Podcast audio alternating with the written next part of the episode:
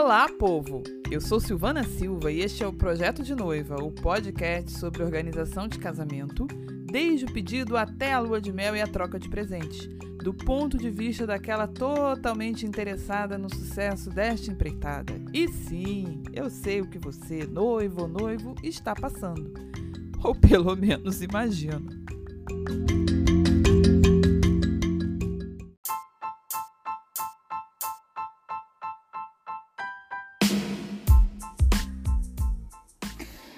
Hoje eu vou falar sobre o processo de escolha do traje do noivo. Tá ok? Vamos lá. Bem, uh, para começar, né? o senhor noivo ele tinha um sonho sobre o casamento dele, tá? Muitas noivas esquecem disso. Mas o senhor noivo, ele sonhava, ele tinha ideia, ele queria, pensava sobre como seria o casamento dele. Ele tinha todas as ideias sobre como ele ia se casar, que roupa ele usaria. E isso é uma coisa que pô, muita noiva esquece. Muito noivo, ele pensa sobre como vai ser o evento. É claro que o senhor noivo aqui queria simplesmente servir cachorro quente na festa, né? Como a grande comida. Mas em relação, ele tinha os sonhos, tinha as ideias dele. Inclusive a gente brincou um pouco com essas é, informalidades, né? Não era exatamente cachorro quente, mas tinham coisas que ele tinha vontade de simplesmente usar, né? Brincar, ter no casamento. E é, primeira coisa, gente, que eu fiz, né, nesse processo todo, foi lembrar que o noivo fazia parte do evento e conversar com ele sobre o traje. E a gente conversou muito sobre o planejamento do casamento, inclusive sobre o traje dele. O que não nos fez ter um caminho totalmente livre de percalços, e eu vou explicar para vocês bem o que eu estou querendo dizer com isso, mas que facilitou muito na hora da gente escolher o que a gente queria. E é claro, seria bom ouvir nas palavras dele como é que foi o processo, e eu vou colocar aqui um áudio do senhor noivo sobre como foi o processo de escolha do traje para ele.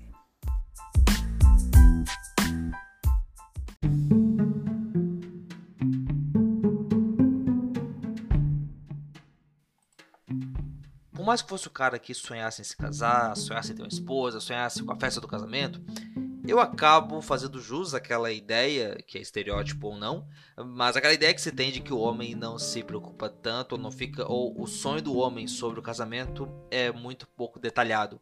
E o traje do noivo é um exemplo disso. Eu não tinha muita ideia de todas as diferenças que podia ter, então, ou de modelos que poderiam ter, então a gente, bom, no no começo, o primeiro dia que eu saí para ver o traje, saímos eu, meu pai, minha mãe e meu irmão. E começamos aí em, algumas, em alguns lugares na, na cidade que a gente sabia que fazia um aluguel de traje. Até um era de um amigo nosso. E ali os vendedores começaram a mostrar vários trajes diferentes. Teve até vendedor olhando para mim falando: Cara, escolhe aqui e nem mostra pra tua noiva não, deixa pra ser uma surpresa para ela. O que é uma péssima, é uma péssima ideia. Se alguém tá te falando isso, se alguém tá falando isso pro seu noivo, explica para ele que isso é cilada bino. E aí, e, e assim, é um preço mais alto do que a gente imaginava e sei lá, muito brilho, sei lá, é, é muito não gostei muito. Aí a gente foi num num segundo lugar, aí já tendo começado com a Silvana, a gente já tendo acertado mais, delimitado melhor a, a paleta, quais eram as cores que eu podia sair procurando. Eu achei um traje que que eu gostei, que acabou ficando confortável, eu acho que, que ficou bonito. Também todo o lance ali da camisa dentro, tem um detalhe assim que não fica aquela camisa lisa e claro, o colete que dá todo um, um estilo especial, né? Fica diferentinho principalmente diferencia você dos outros padrinhos. Também foi legal porque o meu traje ele acabou sendo um pouco mais claro que o traje dos outros convidados. É, o cinza do traje eu, eu gostei por ser um traje mais claro, menos aquela coisa muito formal. É, e, o, e o resto dos padrinhos ficou com o traje mais com cinza um pouco mais escuro, então nas fotos, ficou um padrão bem interessante.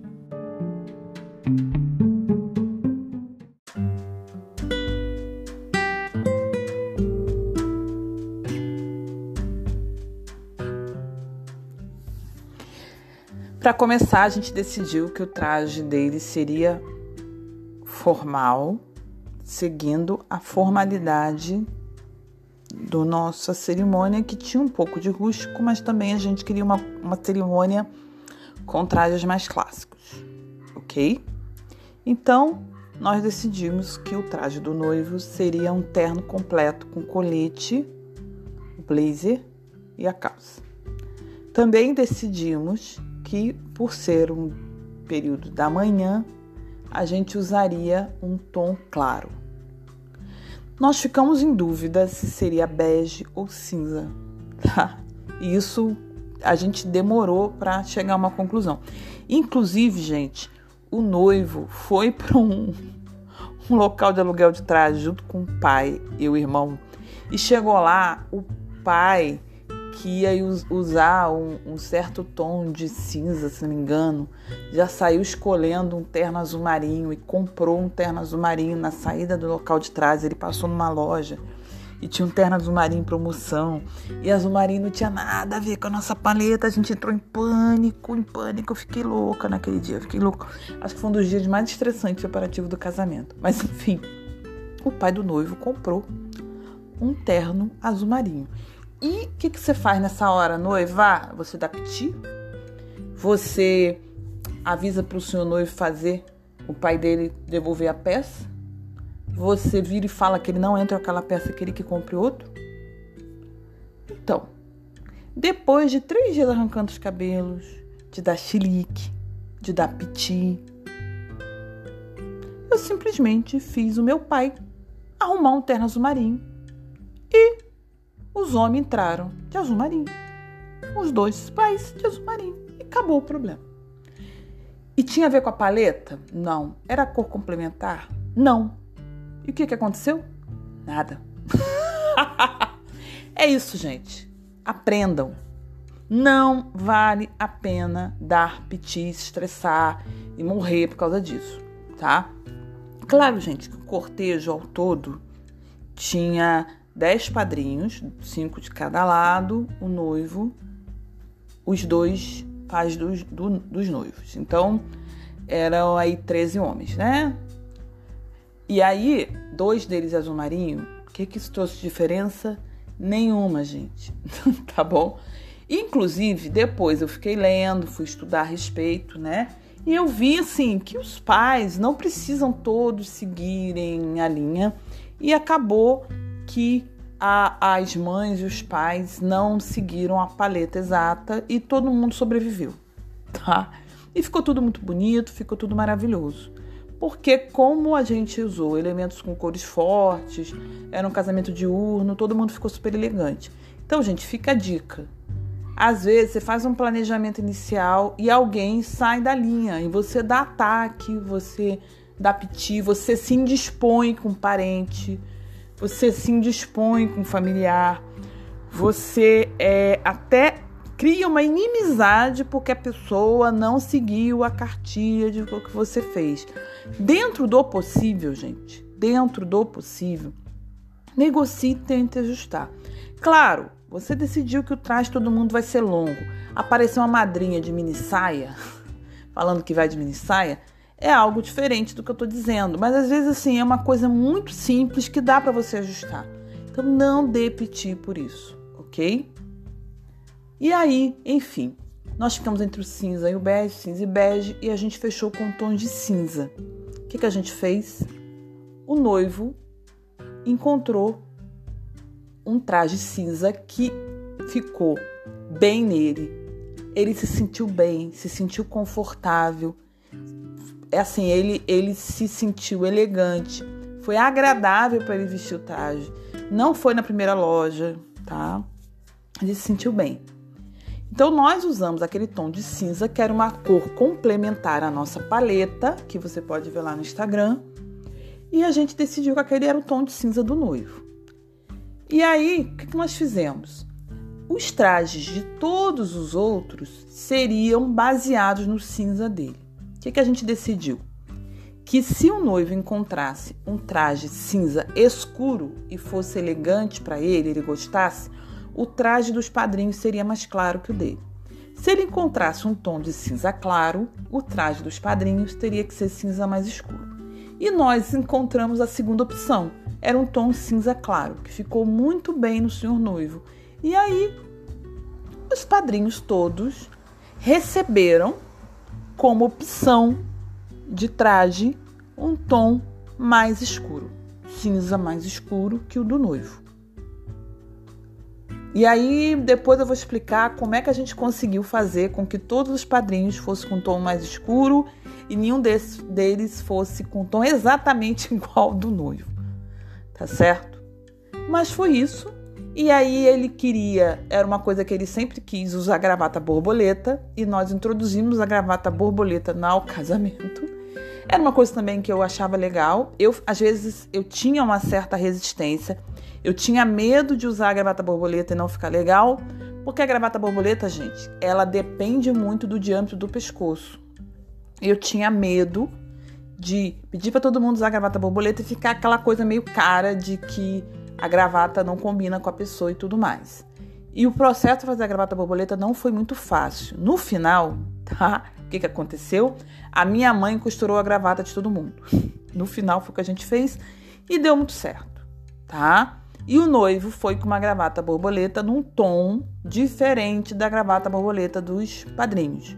A gente usou um tecido é, mais trabalhado, como se fosse um arabesco, tá?